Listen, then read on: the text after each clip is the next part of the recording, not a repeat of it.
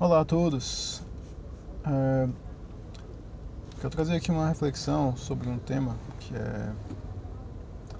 O tema é o seguinte: Por que é errado pedir a Deus que tenha misericórdia? É, ser um pouco, talvez, complexo falar, certo? Porque falar em nome de Deus, ele é algo que requer muita responsabilidade. Eu não pretendo né, colocar palavras na boca de Deus. Eu quero simplesmente trazer uma reflexão sobre é errado pedir a Deus para ter misericórdia. E vamos lá, vamos partir de alguns pressupostos bem simples, certo? Vamos aqui analisar o que está escrito em Mateus capítulo 9, versículo 27, onde o Senhor Jesus cura dois cegos que saem é, atrás dele e saem clamando, pedindo a ele que tenha misericórdia. O texto diz que tinha dois cegos que clamaram atrás do Senhor Jesus, eles seguiram o Senhor Jesus e clamaram: Senhor, filho de Davi, tem misericórdia de nós. E nesse texto, né, o Senhor Jesus vai curá-los, certo? Mas eu quero frisar nesse clamor deles: Senhor, filho de, filho de Davi, tem misericórdia de nós. É, o primeiro pressuposto é que quando eu peço a Deus para que Ele tenha misericórdia, eu estou subentendendo que Ele não está tendo misericórdia. Por isso que eu estou tentando provocar isso nele.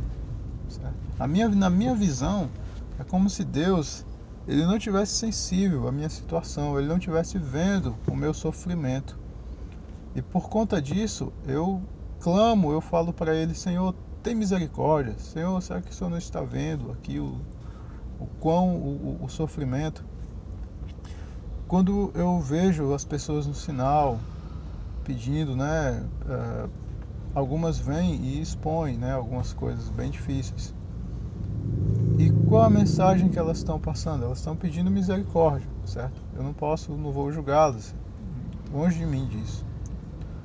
Mas eu quero só que você pense numa coisa: quando eu chego num limite, num ponto desse, onde eu, onde eu tento provocar a misericórdia, um sentimento de dó, de comiseração, aquele pensamento já está antes dentro de mim por mim mesmo.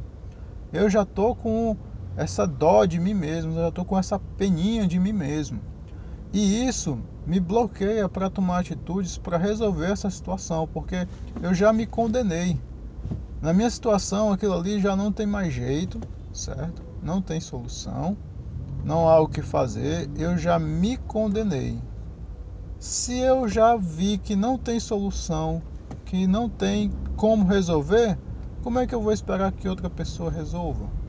Ou eu tenho esperança de que outra pessoa possa resolver, ou eu não tenho. E se uma vez que eu tenho esperança de que aquela situação venha a ser resolvida por algum outro meio, através de alguma outra pessoa, de algum outro jeito, então o sentimento de, de, de dó, de pena, ele já não cabe. Por quê? Porque existe um meio de resolver, certo? Então, entenda. Ou eu tenho dó de mim mesmo, e no caso eu me condeno eu digo para mim mesmo que não tem solução, e desse modo, se não tem solução, se eu mesmo chego a, chego a essa concepção de que não tem solução, então também, provavelmente, nenhum outro terá.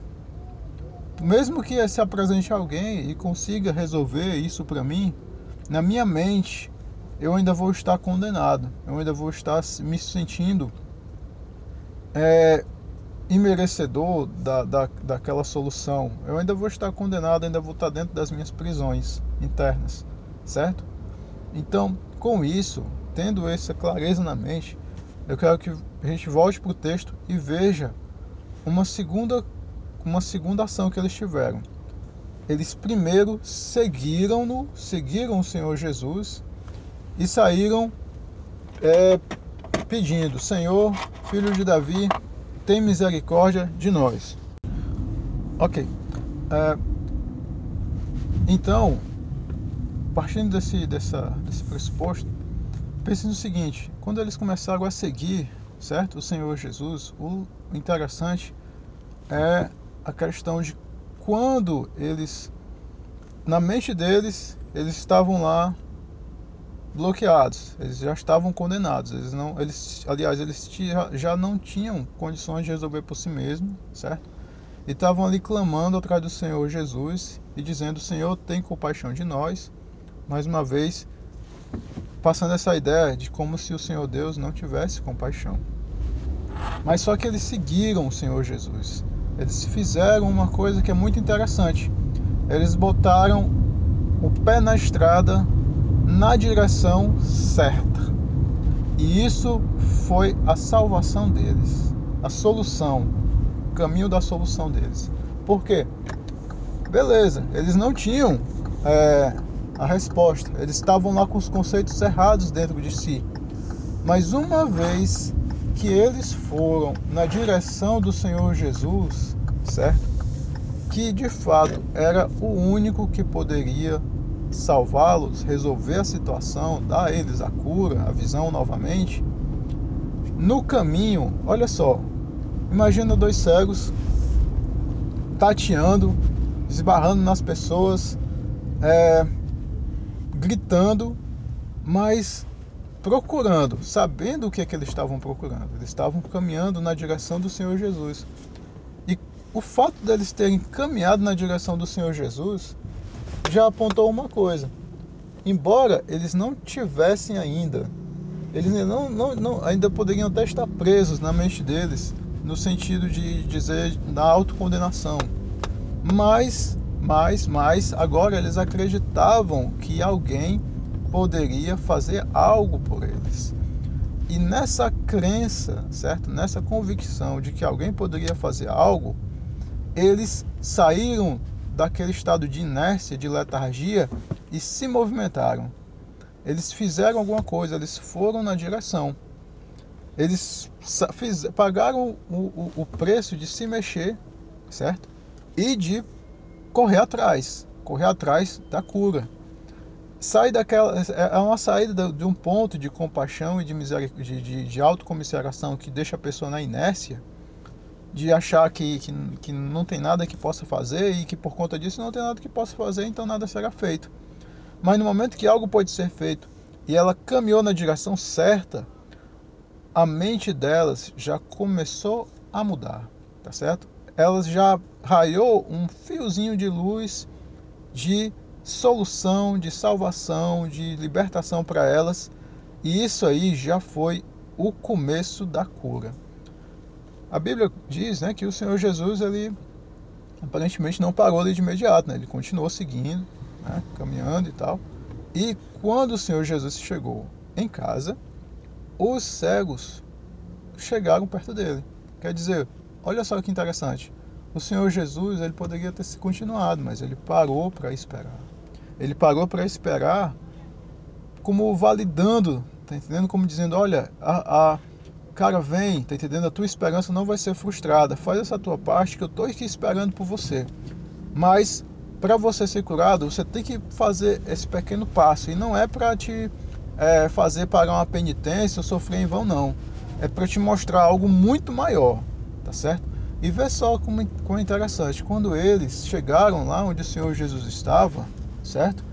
Eles, ele, o Senhor Jesus perguntou para eles o seguinte: Olha, vocês creem, vocês acreditam mesmo que eu possa fazer isso? Vê só que interessante. O Senhor Jesus, ele perguntou para eles, ele não, ele não, ele sabia que ele podia, eu, o Senhor Jesus, ele sabia que ele podia fazer, obviamente.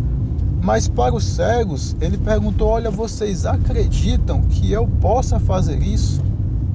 Vocês acreditam que o problema de vocês tem solução de verdade? nele.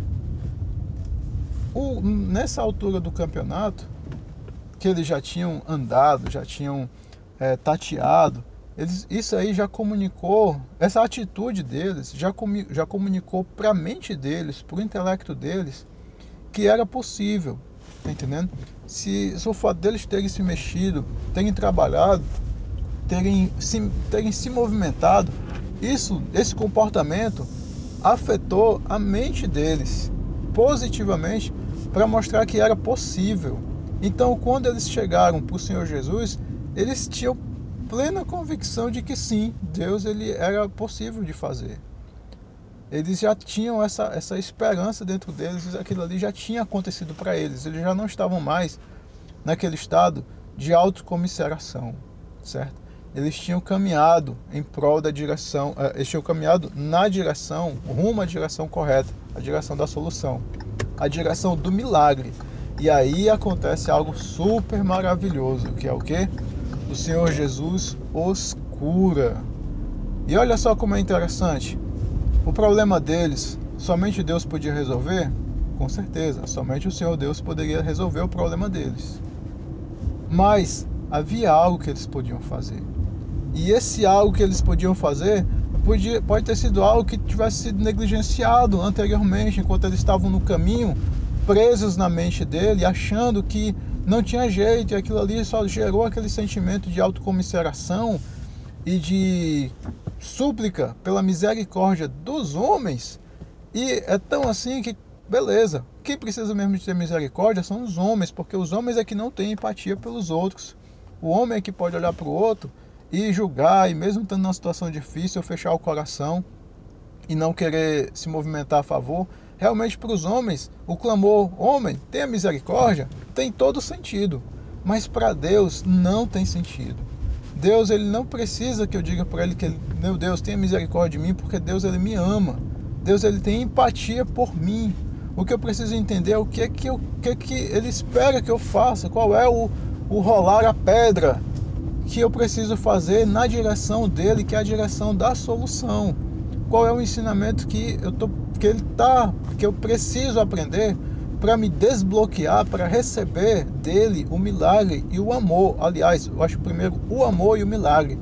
Porque quando eu entendo o amor de Deus, quando eu entendo que ele me ama de verdade, isso me faz me abrir de uma maneira tão extraordinária para receber tanta coisa que eu já não me constranjo, tá entendendo? Eu já não me condeno nos meus pensamentos, nas minhas, nos meus julgamentos pessoais de mim mesmo, certo? Não é que, que não é uma, uma como se Deus ele não tivesse filtro para as minhas coisas, não. Com certeza, Deus ele espera de mim um comportamento santo, um comportamento de compromisso com a palavra dele.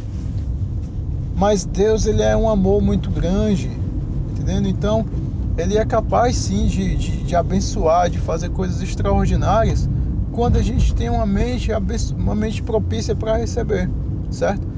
Então, o Senhor Jesus, ele estava ali disponível ali para curar, ele estava ali querendo curar aquelas pessoas. E ele esperou por elas. Ele esperou por elas quando elas começaram a caminhar no caminho correto. E a caminhada delas não foi frustrada. Eles alcançaram o milagre que acredito eu que Deus ele queria muito mais fazer aquele milagre por eles do que talvez eles mesmos. Deus ele passou ali bem pertinho deles ali para que eles sentissem ali a possibilidade de cura. Acredito porque Deus ele queria curar. Deus ele não quer gerar falsas esperanças. Então ele chegou ali pertinho ali e gerou aquela fé neles ali, aquela confiança, aquele, aquele despertar para aquela situação e abençoou aqueles homens. Bem, é isso certo? Agradeço por terem escutado até aqui. Espero que essa mensagem possa abençoá-los e levá-los a reflexões mais profundas ainda. Que Deus abençoe a todos no nome do Senhor Jesus. Amém.